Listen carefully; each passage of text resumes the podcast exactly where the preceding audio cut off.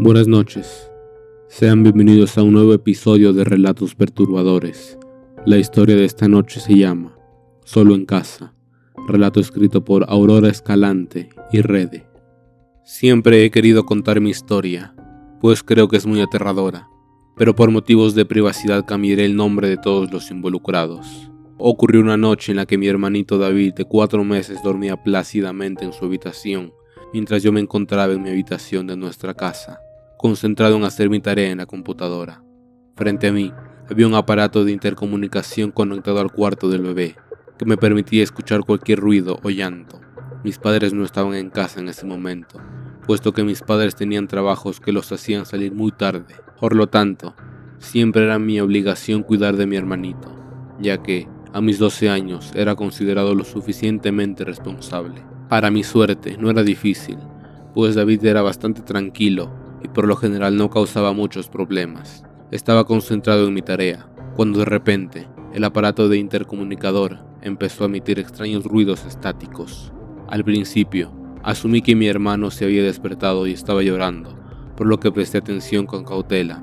Sin embargo, lo que sucedió a continuación me puso los pelos de punta y envió un escalofrío por todo mi cuerpo. Una voz cavernosa y espeluznante salió del intercomunicador susurrando amenazadoramente, Estás muerto, estás muerto, estás muerto. Salté de la silla y mi corazón comenzó a latir muy rápido. Alguien estaba en la habitación del bebé y en ese momento no sabía qué hacer, pues aunque fuera mi responsabilidad, no estaba preparado para algo más allá de darle un biberón o cambiarle el pañal. De repente, otra voz, esta vez era de una mujer, se escuchó a través del intercomunicador, pronunciando con malicia, Aquí hay un niño. Aquí hay un bebé. Mi mente se llenó de pánico y confusión mientras intentaba procesar lo que estaba sucediendo.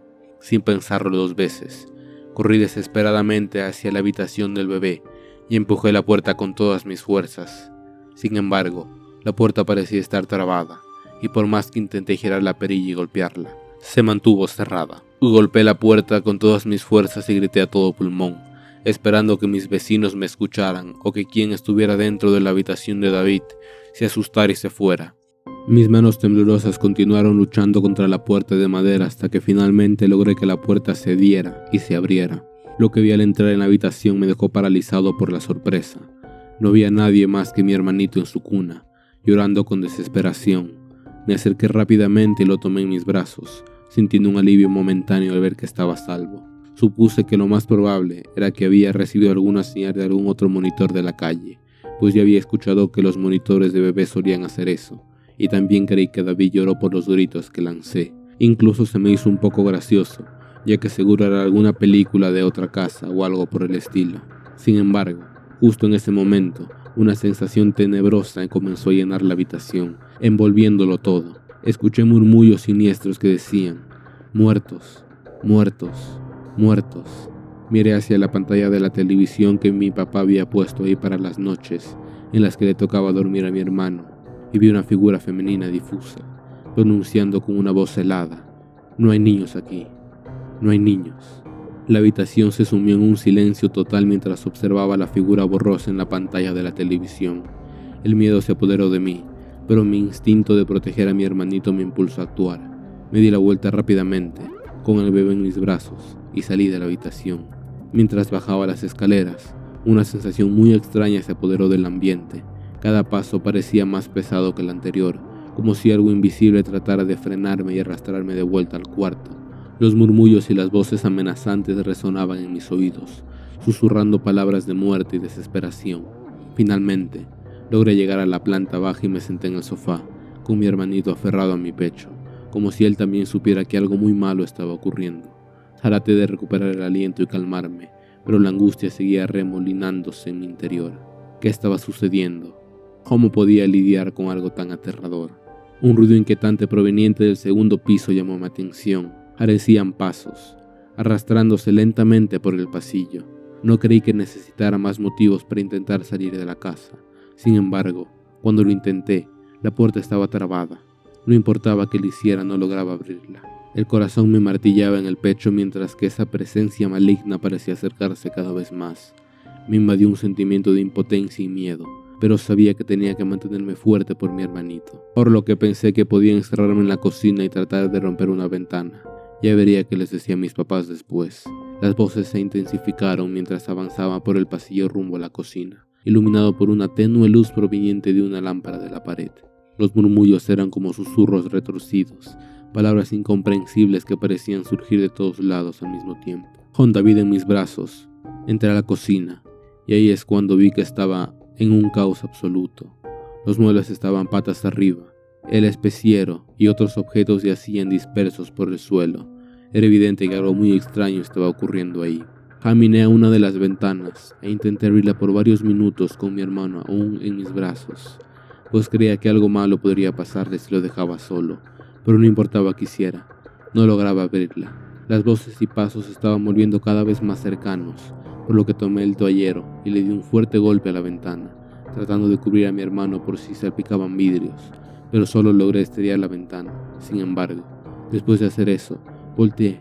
No había ni un solo rastro de las presencias malignas. Las voces se habían silenciado y la vibra tenebrosa se había disipado. Una calma inquietante se apoderó del lugar, como si todo hubiera sido solo un mal sueño. Bajé la mirada hacia mi hermanito, quien parecía haberse calmado en mis brazos. Lo abracé con fuerza, sintiendo alivio. No sabía si lo que nos había pasado había sido real o solamente alguna especie de sueño muy vívido. Recuerdo que incluso me peñisqué con la intención de despertarme, si es que era que estaba teniendo un mal sueño, pero era obvio que estaba despierto. Después de ese incidente aterrador, la atmósfera en el departamento se volvió opresiva y aterradora. Mi hermanito, siendo solo un niño pequeño, no entendía lo que había sucedido, pero podía sentir el miedo y la tensión en el ambiente. Cada noche se despertaba llorando y parecía estar asustado por algo que solo él podía percibir.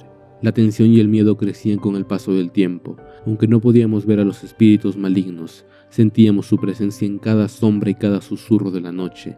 Era una batalla constante entre la realidad y lo sobrenatural. Mi mamá comenzó a tener moretones y rasguños. No sabíamos qué era lo que estaba pasando, pues habíamos vivido ahí desde siempre y nunca habíamos experimentado algo así. Recuerdo que otra noche, mientras estaba cuidando a mi hermanito, presencié algo que me heló la sangre.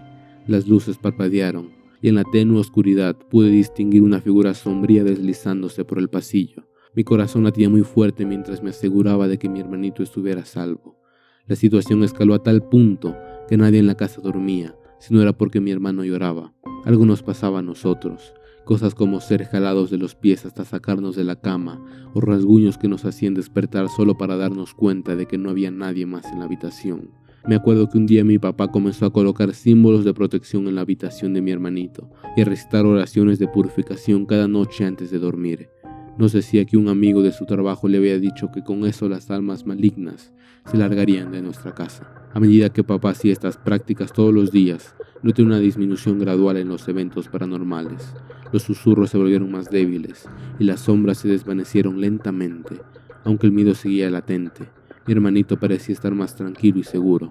Pasaron los meses y mi padre trajo a un brujo que le recomendó su amigo para que le hiciera una limpia en nuestra casa, y desde ahí la actividad paranormal comenzó a desvanecerse por completo. La casa se sumió en una calma que no habíamos experimentado en mucho tiempo. Mi hermanito ya no despertaba llorando en medio de la noche, y poco a poco recuperamos la sensación de seguridad en nuestro hogar. Aquel brujo le explicó a mi papá que en ocasiones simplemente energías que se quedaron atrapadas en la tierra buscan un sitio al que aferrarse y a veces solo ocupan casas, solo porque sí, pero que nosotros habíamos tenido más suerte que a la mayoría de las personas a las que les había ocurrido cosas similares a lo que nos pasó, pues a menudo estas energías se encaprichaban con alguien y era difícil que lo quisieran soltar.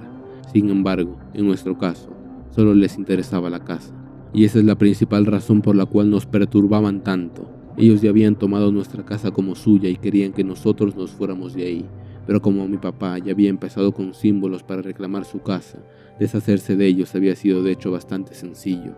Me alegra que haya sido así, pues desde entonces jamás volvió a ocurrir nada extraño o paranormal en la casa de mis padres, aunque mi padre siempre dejó un símbolo de protección en la puerta por si acaso.